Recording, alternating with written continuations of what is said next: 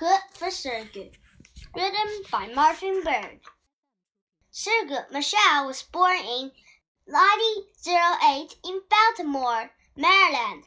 He was African American, and his grandfather had once been a slave. By the time Thurgood was born, it was against the law to own slaves. Even so, when Thurgood was a child, the South was still segregated. Black people were not allowed to eat in many restaurants that serve white people. Black people were not allowed to sit in the same train, train cars as white people. Black children in the South were not allowed to go to school with white children. Those laws were unfair. That at the dinner table, Thurgood's family used to argue about what to do about those laws. Thurgood became very good at arguing. Do you know? Thurgood's parents named him Thoroughgood because he didn't like to, having to spell his name. He shortened it to Thurgood in second grade. His nickname was Goody.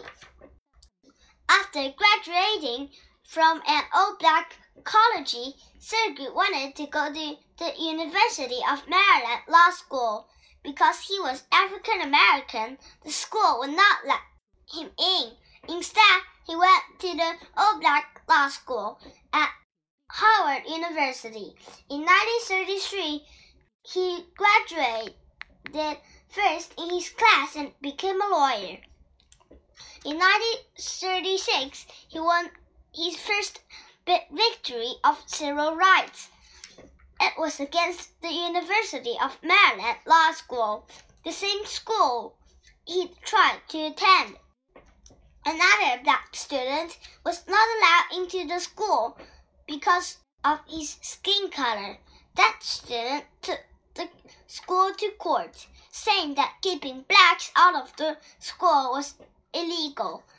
Thurgood argued the case and won. Thurgood went on to argue many cases before the Supreme Court, the most important court in the United States. Thurgood argued the case, a case about neighborhoods. He said that people of other races should be allowed to buy homes in white neighborhoods. Thurgood argued other cases, another cases about case about segregation on buses and trains. He said that black people and white people should be able to ride together. Thurgood won these and many other cases for civil rights. In 1954, Thurgood argued his most important case of all. In some states, black children can go to all black schools. Their parents thought this was wrong. Thurgood argued that is it was unfair to have separate schools for black children and white children. Separate schools were not equal. He argued instead children of all races had to be able to attend in the same public schools. Once again, Thurgood won his case. Every justice on the Supreme Court voted to end segregation in public schools.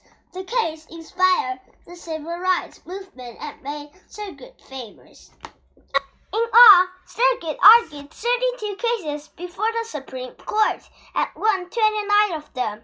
In 1965, he became the first African American to argue cases for the U.S. government before the Supreme Court. Two years later, the president chose Thurgood to become the first African American justice on the Supreme Court. Who serves on the Supreme Court? For many years, only white men served on the Supreme Court. The nine justices, there were no women and no people of color. Because the president appoints each justice for life, it took a long time to make things more equal. The first change became when Thurgood Marshall became uh, justice in 1967, when the first woman, Sandra Day O'Connor, was appointed in 1981.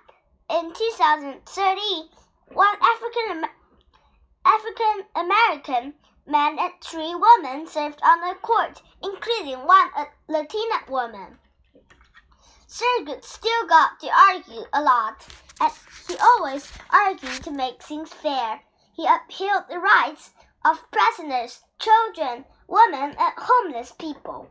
Thurgood served on the Supreme Court for 24 years. In 1991, he retired. At that time, reporters asked, asked him if black people were better off when he joined the court. All Americans are better off since I joined the court, Marshall said. All of them. He died two years later.